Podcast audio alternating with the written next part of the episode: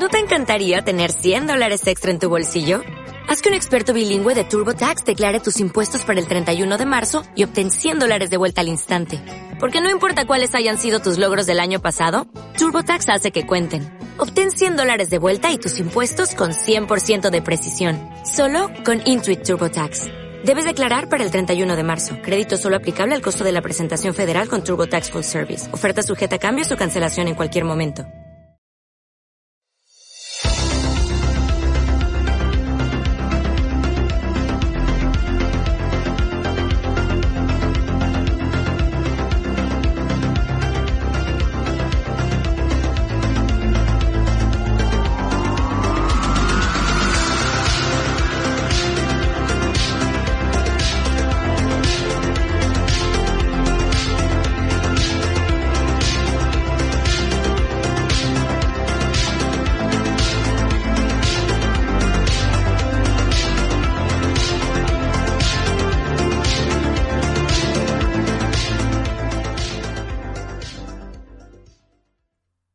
Hola a todos, muy buenas, ¿qué tal? ¿Cómo estáis? Sed todos bienvenidos a un nuevo episodio del podcast Cine Blockbuster, el espacio de entretenimiento en el que hablamos de nuestras películas favoritas, de series de televisión, de cómics, libros, videojuegos y, en fin, de todo aquello que nos gusta y que nos parece interesante aunque lo hacemos eh, tomando como referencia dos premisas básicas que se han convertido en la principal seña de identidad del podcast la brevedad y la información de calidad. Esto es lo que ofrecemos y esto es precisamente lo que nos diferencia de otros podcasts. Hoy con un programa dedicado a una de las mejores películas de acción de los años 90.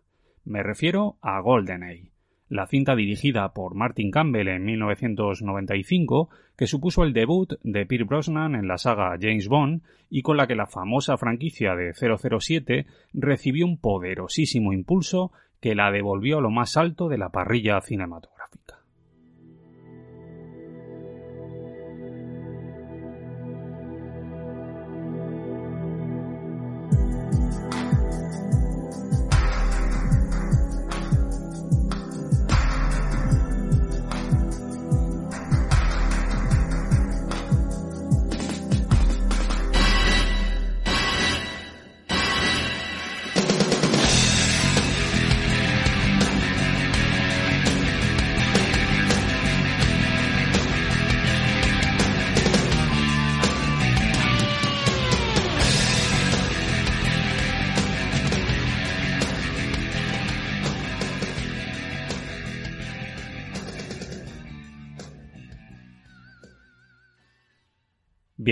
Como de costumbre, lo primero que me gustaría hacer es contextualizar un poquito para que la experiencia sonora del podcast sea lo más inmersiva posible. Y para ello vamos a viajar al pasado para recordar cuáles eran las películas que teníamos en cartelera en el año 1995. Hablamos de títulos cojonudos, con muchísima repercusión en su momento, como Seven, Los puentes de Madison, A la hora señalada, Mentes peligrosas, Casper, Babe, un cerdito valiente, Toy Story, Asesinos, Marea Roja, La Red, Rápida Inmortal, Hit, Jumanji, Doce Monos, Sospechosos Habituales, Sabrina, El Primer Caballero, Jungla de Cristal 3, Hackers Piratas Informáticos, eh, Semillas de Rencor, Johnny Mnemonic, Desperado, Especies, Batman Forever o Ghost in the Shell. En la ceremonia de los Oscars de ese año, sin embargo, los títulos que más brillaron fueron los de Nixon, Poderosa Afrodita, Pena de Muerte, Living Las Vegas, Sentido y Sensibilidad, Apolo 13 y, sobre todo, Braveheart, que ese año ganó un total de cinco estatuillas, incluidas las de Mejor Película y Mejor Director para Mel Gibson. En el apartado musical, ese año tuvimos canciones estupendas de gente como Simply Red, Annie Lennox, Bjork, The Cardigans, Radiohead, Julio, Madonna o el mismísimo Michael Jackson. Aunque si tengo que elegir un solo tema de ese año, de 1995, yo me quedo con la estupenda Wonderwall, del grupo británico Oasis.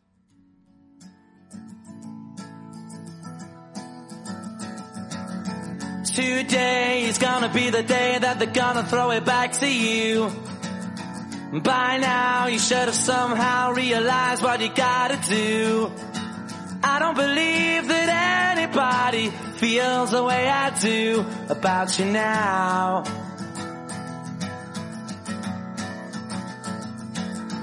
Backbeat, the word is on the street that the fire in your heart is out. I'm sure you've heard it all before, but you never really had a doubt.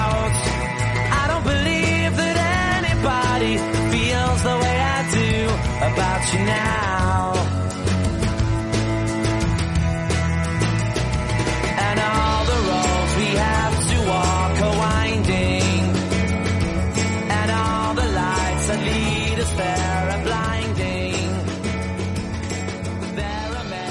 things that I would like to say but.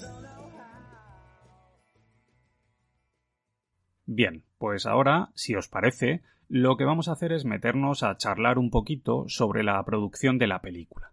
Y para hacerlo, lógicamente, lo primero que tenemos que hacer es mencionar que la franquicia de películas de James Bond parte, a su vez, de una saga literaria creada por Ian Fleming en los años 50, un escritor británico que sirvió en el ejército durante la Segunda Guerra Mundial, donde llegó a trabajar como espía en la División de Inteligencia Naval.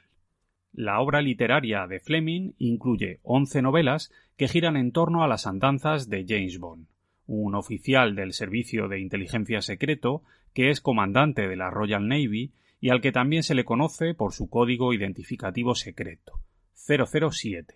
Sin embargo, fue la conversión de estas obras literarias al cine lo que elevó definitivamente a Bond a la categoría de personaje legendario concretamente las películas protagonizadas por Sean Connery en los años 60, que alcanzaron un enorme éxito comercial y que sentaron las bases de lo que sería la franquicia a partir de entonces.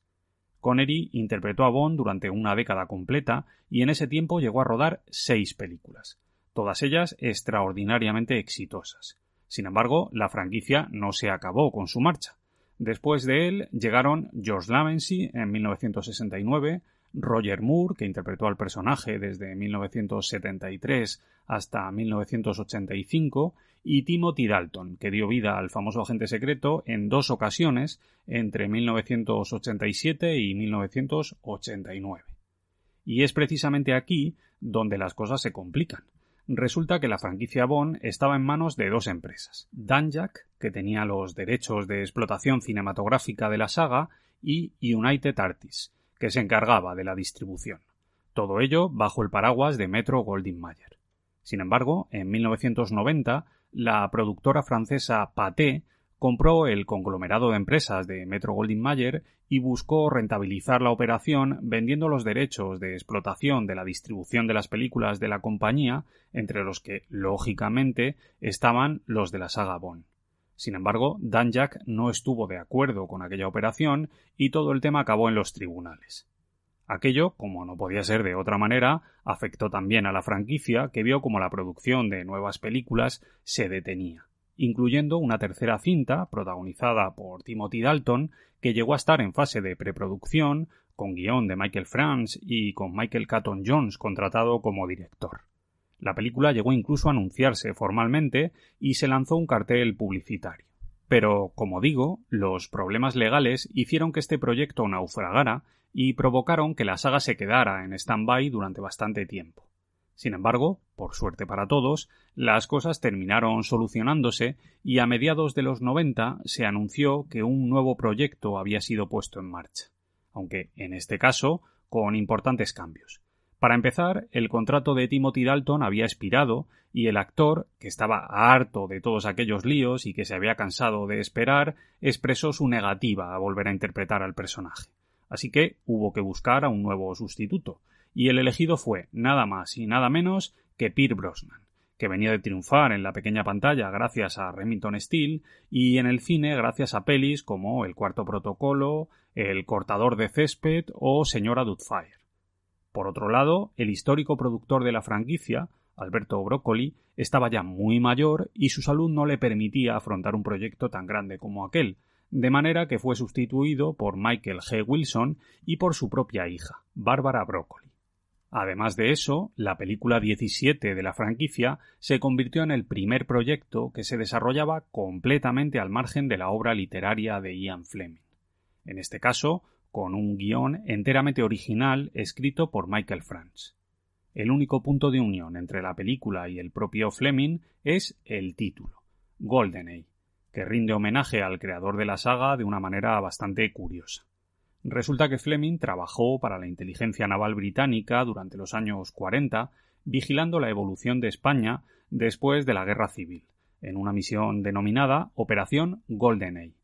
Después de aquello, el propio Fleming utilizó el nombre de esta operación para bautizar a la finca que él mismo tenía en Jamaica y donde vivió durante varios años.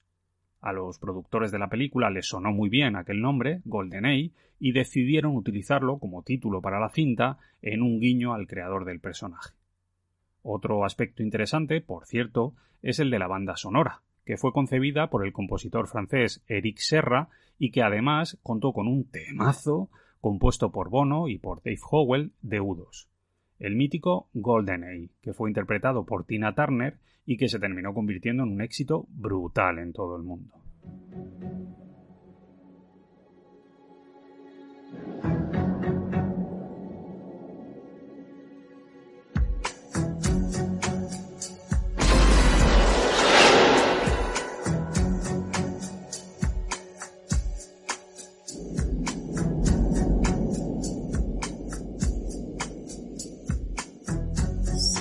Reflections on the water, more than darkness in the depths.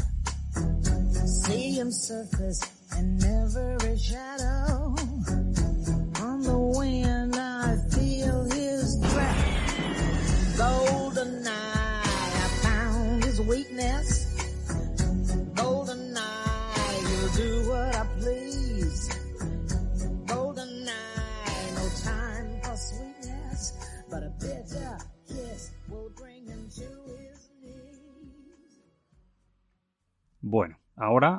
siempre, lo que toca es hacer una breve sinopsis de la trama.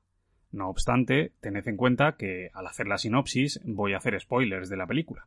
Esto es una obviedad, claro, pero bueno, tenedlo en cuenta por si acaso. Dicho esto ahora, vamos al lío. ¿De qué va GoldenEye? Bien, pues la historia, como suele ocurrir en la franquicia de James Bond, empieza con un prólogo que sirve como presentación y que nos anticipa ya cuál va a ser el tono de la película.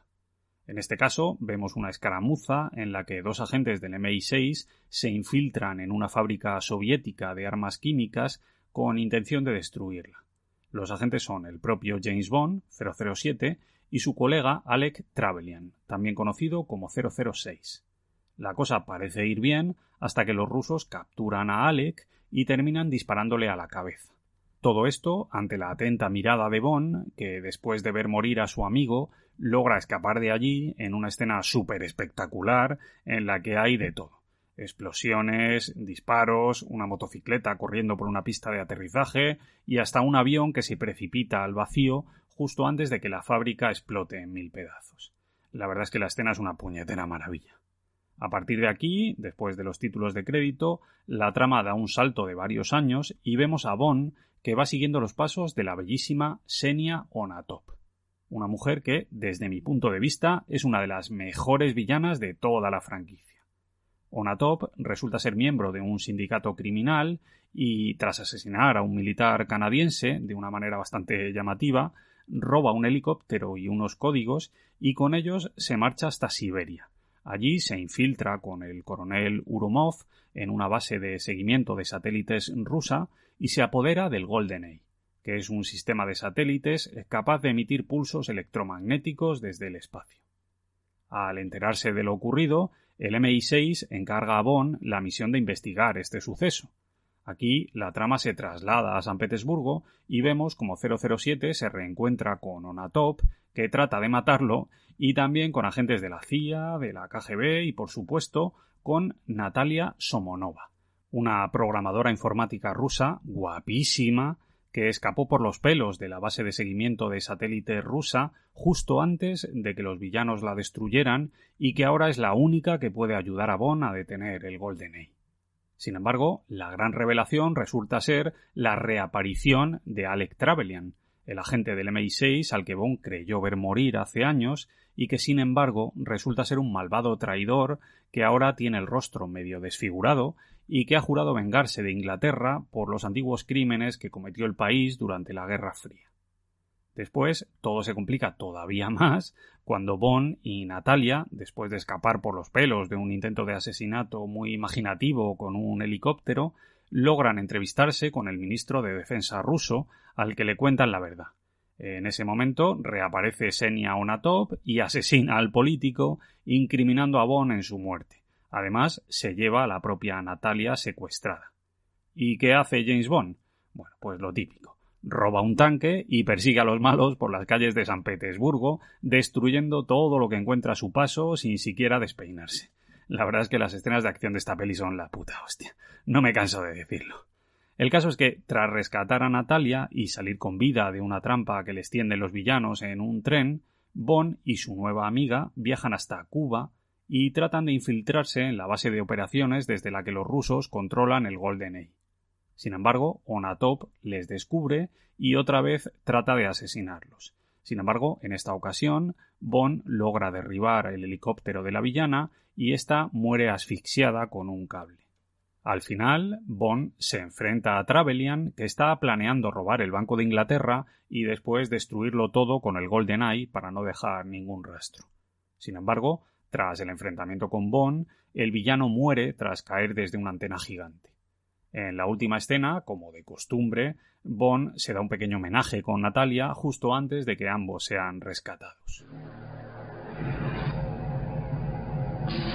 Cuando el objetivo es el mundo Hace 72 horas detonaron un sistema de armamento secreto sobre Severnaya. y la amenaza es auténtica, El Golden Eye existe. Un haz de radiaciones que destruye todo lo que tenga un circuito electrónico. Aún se puede contar con un hombre. Quiero que encuentre el Golden Eye. Tres, Y al que lo robó. Dos. Y neutralícelo. uno.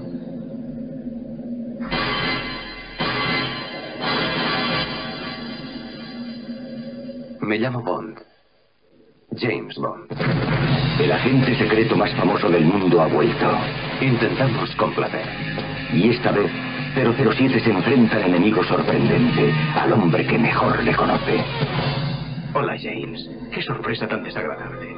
006. ¿Cuál es el mensaje? ¿No hay una réplica concisa? Él era tu amigo. Ahora es tu enemigo y tienes que matarlo. Está el satélite en la zona de tiro. El blanco es Londres. Ahora el mundo entero va a encontrarse atrapado entre dos fuegos. Te veré en el infierno, James. Tú primero. Mátalo. Para mí será un placer. ¿La has cacheado? De arriba abajo. Tres pulsaciones y está activado. No lo digas. ¿Es un aviso del cielo? Madura 007. Creo que es usted un fósil machista y misógino. Una reliquia de la Guerra Fría.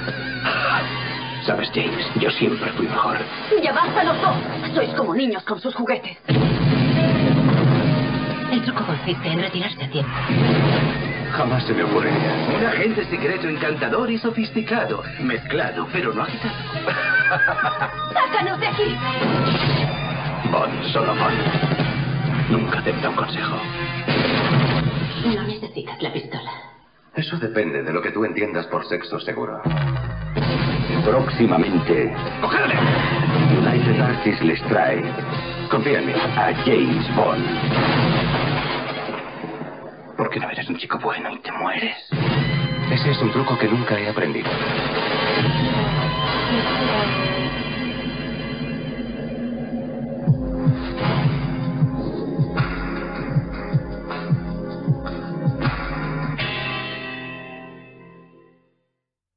El siguiente bloque lo vamos a dedicar a repasar los nombres de los miembros del equipo técnico que hizo realidad la película, empezando, lógicamente, por el director de la cinta, en este caso el veterano Martin Campbell, un artesano del cine nacido en Inglaterra, aunque con nacionalidad neozelandesa, que se ha labrado una muy fructífera carrera en Hollywood gracias a pelis como Escape de Absalom, La Máscara del Zorro, Límite Vertical, Al Límite, La Protegida o la reciente Memoria de un asesino.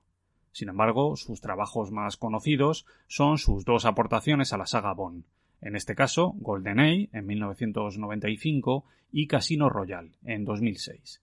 Sin duda, dos de las mejores películas de la franquicia en estas últimas décadas y además las dos cintas que abrieron en su momento las etapas de Pierre Brosnan y de Daniel Craig al frente del personaje, algo que demuestra la confianza que tenían los productores en el trabajo de este hombre. Aunque también es verdad que Martin Campbell tiene en su currículo uno de los mayores fracasos de toda la historia del cine, una de esas películas que se convierten en desastre. En este caso me refiero a la flojísima Linterna Verde de 2011. La peli está con Ryan Reynolds. En lo que tiene que ver con el reparto, bueno, pues lógicamente el primer nombre del que vamos a hablar es el del mítico Pierce Brosnan, el veterano y carismático Pierce Brosnan, un actor irlandés con una vida familiar bastante traumática que empezó su carrera en el teatro y que después dio el salto al cine con El largo Viernes Santo, en 1980. Después de aquello, su carrera ha estado llena de películas interesantes. Nómadas, El cuarto protocolo, Hilo mortal, El cortador de césped, Señora Doubtfire, Un pueblo llamado Dante's Peak, Mars Attacks, El secreto de Thomas Crown, que a mí me parece un peliculón, El sastre de Panamá, Evelyn, Mamma Mía, Percy Jackson y el ladrón del rayo, El escritor, El extranjero o la reciente Black Adam. En la televisión, por su parte, también ha hecho varios trabajos interesantes, como la serie Remington Steel, de la que os hablé hace poco en el programa dedicado a las series de los 80, y también una miniserie sobre la vuelta al mundo en 80 días. Sin embargo, si por algo es recordado el amigo Pierre Brosnan es por su papel como James Bond, un personaje que cayó en sus manos en 1995 precisamente con GoldenEye y que le convirtió en el quinto actor en ponerse en la piel de 007. En total, Brosnan rodó cuatro películas de la franquicia. La mencionada GoldenEye en 1995, El Mañana Nunca Muere en 1997, El Mundo Nunca es Suficiente en 1999 y Muere Otro Día en 2002. Junto a él, en el reparto, tenemos a varios nombres conocidos, empezando por el villano de turno, en este caso el siempre correcto Sean Bean, un actor británico al que hemos podido ver en un montón de pelis como Juego de Patriotas, Ronin, en La Comunidad del Anillo, en Equilibrium, La Búsqueda, Troya, Plan de Vuelo, La Isla, Percy Jackson y el Ladrón del Rayo, El Destino de Júpiter, Pixel, en Marte y hasta en la inminente producción japonesa sobre los Caballeros del Zodíaco, que se va a estrenar próximamente y de la que ya hay algún tráiler circulando por ahí. Por cierto, un dato bastante llamativo de su carrera es que este hombre ha muerto un montón de veces en pantalla. El tipo se lleva la palma en esto, hasta el punto de que hace unos años hubo un curioso movimiento en Internet, en modo coña, que pedía que dejaran de maltratar a este hombre y que no volvieran a matarle en ninguna de sus películas, algo que él mismo defendió en alguna ocasión. La otra gran protagonista de la peli es la maravillosa Funky Jansen, una actriz holandesa que empezó su carrera como modelo y que después dio el salto a la televisión con apariciones en series como Melrose Place o Star Trek, la nueva generación aunque ha sido en el cine donde ha logrado sus mejores papeles en pelis como El Señor de las Ilusiones, Conflicto de Intereses, Deep Rising, Celebrity, Rounders, The Faculty, House of Haunted Hill, Ni una palabra, El Escondite o Venganza. Aunque sus dos trabajos más memorables son los de la saga X-Men, donde interpretó a Jean Grey en varias películas, y sobre todo el papel de Senia Onatop, que como ya os dije antes, a mí me vuelve loco. Me parece una de las mejores villanas, no solo ya de la saga Bond, yo diría que de toda la historia del cine. Es un personaje glorioso y ella está estupenda. Y para cerrar el reparto, bueno, pues tenemos varios nombres destacables, como los de Isabella Skuropko, Robbie Coltrane o Alan Cumming además de rostros icónicos en la franquicia como los veteranos Desmond Lewin o Judy Dench. El primer ministro ha hablado con Moscú. Dicen que ha sido un accidente durante un entrenamiento rutinario. Los gobiernos cambian, pero las mentiras permanecen. ¿Qué más sabemos del sindicato Jano? Son traficantes de armas de primera clase con sede en San Petersburgo. Los primeros en abastecer a los iraquíes durante la guerra del Golfo. Desconocemos la fisonomía del cabecilla, no hay fotografías. Eh, La mujer, eh, Onatop, es nuestro único contacto confirmado. ¿Le apetece una copa? Gracias. Su antecesor guardaba algo de coñac. en el- Yo prefiero el bourbon. ¿Hielos? Sí.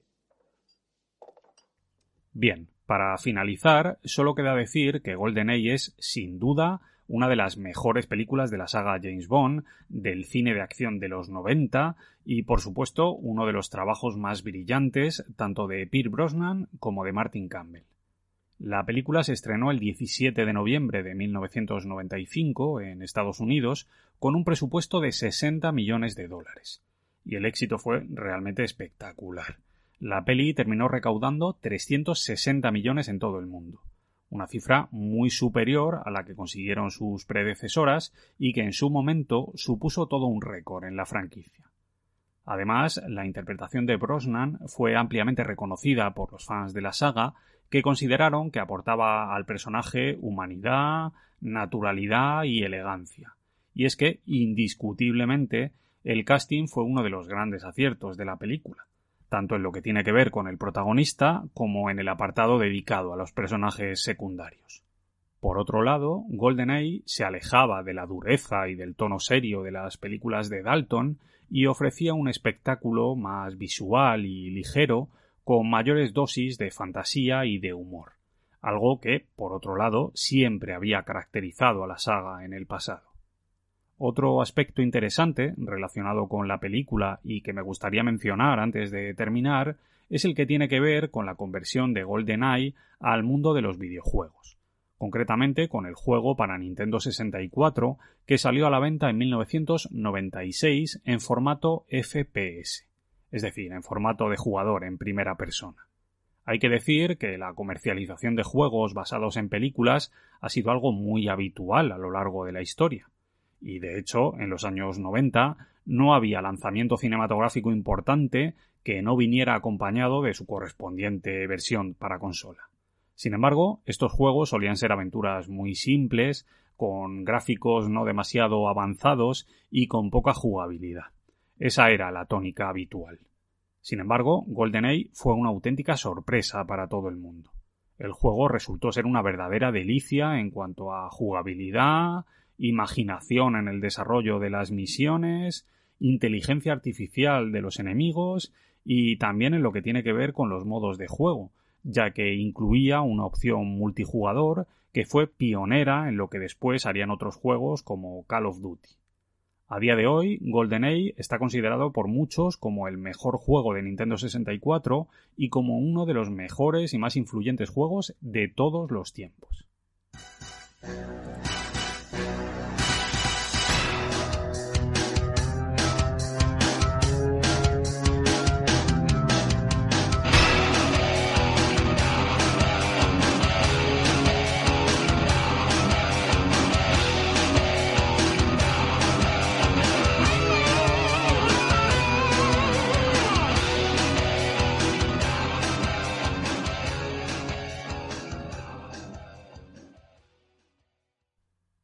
Ya está. Por mi parte, nada más. Con esto me despido. Pero antes de marcharme, quiero recordaros que si os ha gustado el contenido del programa, podéis seguirme en iVoox, en Spotify y en el resto de plataformas. También en redes sociales a través de Twitter y de Instagram. Nos vemos muy pronto, amigos. Un abrazo muy fuerte para todos.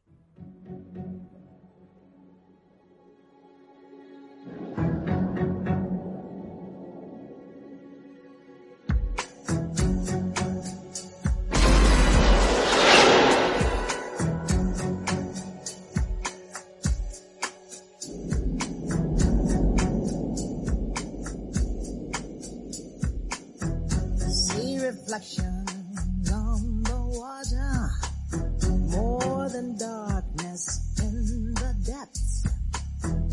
See him surface in every shadow.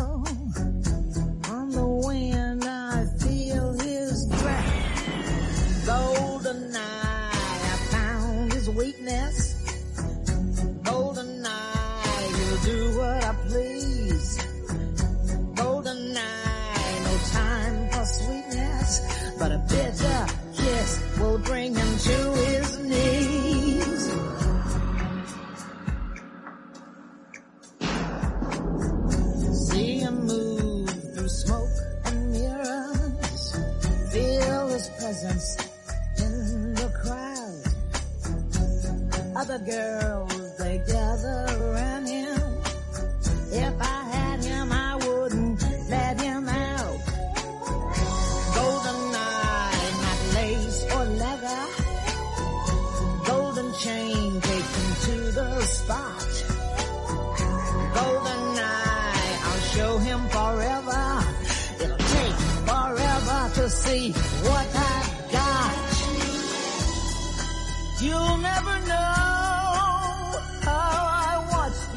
the shadows as a child.